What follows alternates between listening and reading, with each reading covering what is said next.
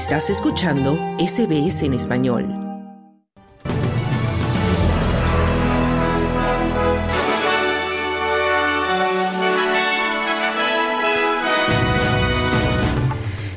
Protestas en Jerusalén y Nueva York para apoyar a ambos lados del conflicto en el Medio Oriente. Un surfista adolescente muere en un aparente ataque de tiburón en Australia del Sur. Y continúan las manifestaciones en Buenos Aires contra un decreto del presidente Milei que impone medidas de desregulación y austeridad. Estos son los titulares del viernes 29 de diciembre.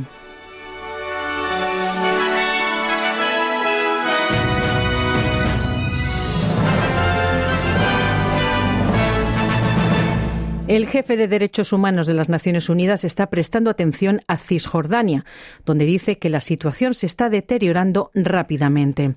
Informa de un aumento de los ataques de los colonos y de los casos de violencia de las fuerzas de seguridad israelíes contra los palestinos. Volker Turk, alto comisionado de las Naciones Unidas para los Derechos Humanos, enumeró las víctimas. From 7 October to 27 December this year, del 7 de octubre al 27 de diciembre de este año, 300 palestinos, entre ellos 77 niños, han sido asesinados en la ocupada Cisjordania. En el mismo periodo, las fuerzas de seguridad israelíes arrestaron a más de 4.700 palestinos, incluidos unos 40 periodistas.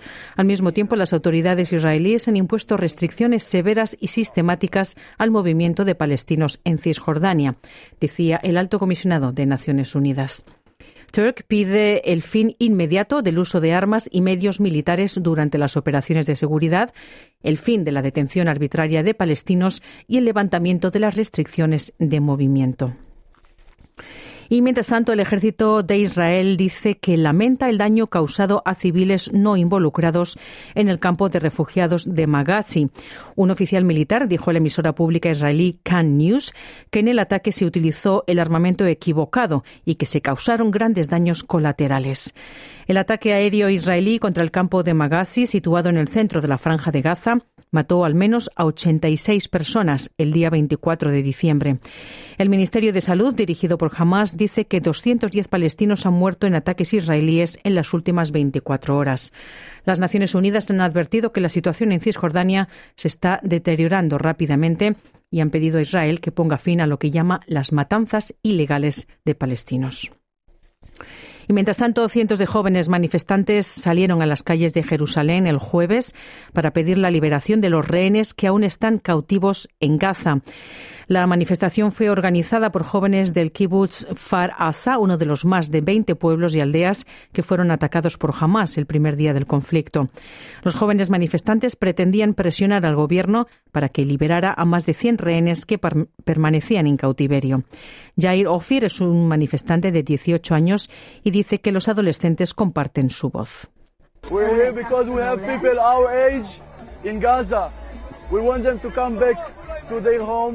Estamos aquí porque tenemos gente de nuestra edad en Gaza. Queremos que regresen a su casa y por eso venimos aquí. Queremos que vuelvan y por eso estamos aquí. Queremos compartir nuestra voz, la de los adolescentes, decía este manifestante israelí. Y también en Nueva York hubo una protesta en apoyo a Palestina, organizados por Within Our Lifetime, una organización comunitaria liderada por palestinos. Los manifestantes corearon consignas y ondearon banderas palestinas cerca del distrito financiero de Nueva York. Los llamados a una Palestina libre resonaron en el centro de Manhattan mientras los manifestantes se manifestaban en apoyo de la causa palestina. Y en las noticias de Australia, un adolescente que murió en un ataque de tiburón frente a la costa de Australia del Sur ha sido recordado como un miembro talentoso y muy querido de la comunidad del surf. El joven de 15 años, Kai Coley, fue mordido fatalmente por un presunto gran tiburón blanco mientras surfeaba en la remota playa de Ethel, en la península de York, al oeste de Adelaide, el jueves por la tarde.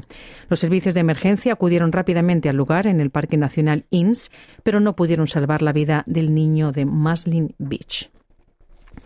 Y las tormentas y inundaciones repentinas en el sureste de Queensland se han cobrado siete vidas desde Navidad, pero ahora se ha advertido a los hogares que se preparen para una ola de calor. Más de 120.000 hogares y negocios se quedaron sin electricidad debido a lluvias, relámpagos y vientos extremos. El ministro de Energía de Queensland, Mick DeBrini, dice que el 63% de los clientes sin electricidad desde las tormentas sin precedentes del lunes y martes ahora han restablecido sus servicios. De Breni ha dicho que están siguiendo el plan de restauración energética del Estado.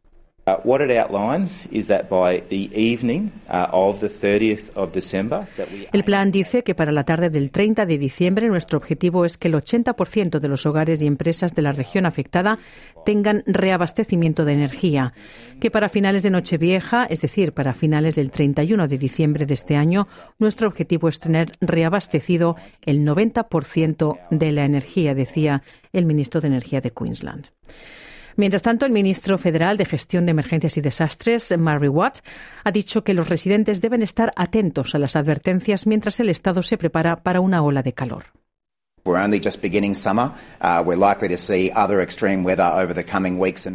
Apenas estamos comenzando el verano. Es probable que veamos otros climas extremos en las próximas semanas y meses, así que manténgase atento a estas advertencias porque podría salvarle la vida, decía el ministro federal de Gestión de Emergencias. Y en ese mismo asunto, la víspera de Año Nuevo podría ser húmeda en partes del este de Australia y se pronostican condiciones climáticas más severas para el fin de semana. La Oficina de Meteorología dice que las lluvias generalizadas y posiblemente tormentas eléctricas que han azotado el este del país en las últimas semanas regresarán a Nueva Gales del Sur y a Queensland hoy viernes. El noreste de Nueva Gales del Sur será el más afectado por la lluvia de este estado, con tormentas aisladas y posiblemente severas hasta la víspera de Año Nuevo. Se pronostican chubascos dispersos para el resto de la costa con probabilidad de tormentas. Y también se espera que Queensland, parte de Queensland, se vea afectada por un clima húmedo con lluvias aisladas y tormentas eléctricas pronosticadas en gran parte del estado, excepto en el extremo suroeste. Y también existe la posibilidad de tormentas eléctricas muy peligrosas en el sureste del estado de Queensland, con vientos destructivos, granizo gigante y lluvias intensas. Nos vamos ya a Latinoamérica. En Argentina, organizaciones sociales y sindicatos organizaron una manifestación en la capital, en Buenos Aires, para protestar contra un decreto del presidente Javier Milei que impone amplias medidas de desregulación y austeridad destinadas a reactivar la economía en dificultades del país.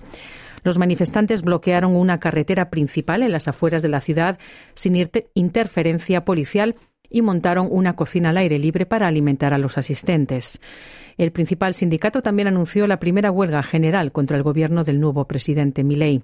Los sindicatos habían solicitado a un tribunal una orden judicial previa para bloquear las medidas que levantaban algunas protecciones laborales, pero un juez rechazó la apelación señalando que el decreto aún no había entrado en vigor. Lili Galeano, una manifestante, explica por qué salen a las calles. También tenemos que ocupar las calles para decirle no a todas estas medidas que golpean netamente al pueblo trabajador. Hoy hay hambre, hoy hay miseria, hoy hay personas y decenas de trabajadores sin trabajo y el mandatario venezolano Nicolás Maduro ha reaccionado ante el despliegue de un buque de guerra británico en aguas frente a la costa de Guyana. Maduro dice que viola el espíritu de un acuerdo alcanzado entre las autoridades venezolanas y guyanesas. Guyana y Venezuela acordaron a principios de este mes evitar el uso de la fuerza y evitar crecientes tensiones en la larga disputa fronteriza sobre el territorio del Esequibo, rico en petróleo. La región es generalmente reconocida como parte de Guyana, pero en los últimos años Venezuela ha revivido su reclamo sobre el territorio y las áreas costa afuera después de importantes descubrimientos de petróleo y gas.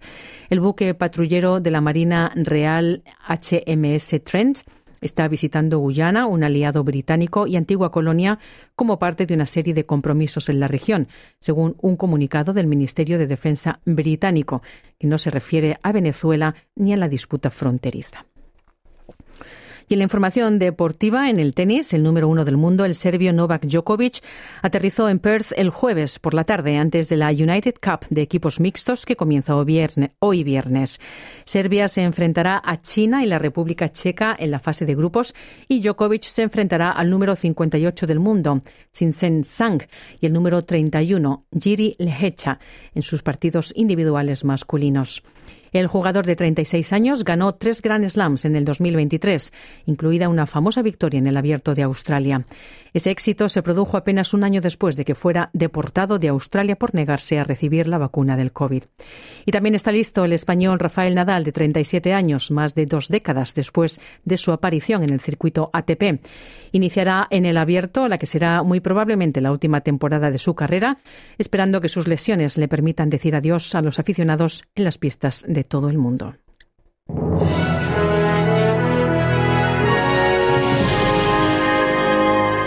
Y en los pronósticos del estado del tiempo para esta tarde, Perth tendrá nubes parciales con 34 grados de máxima, Adelaide nuboso con 26 de máxima, Melbourne nubes y claros con 20 grados, Canberra nuboso y 26 de máxima, Brisbane nubes parciales y 37 grados, Sydney posibilidad de lloviznas con 27 de máxima y Wollongong lluvias dispersas con 23 grados.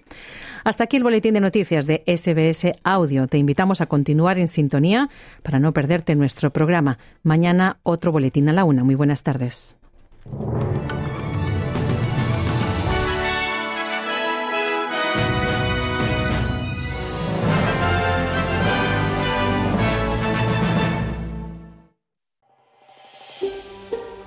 ¿Quieres escuchar más historias como esta?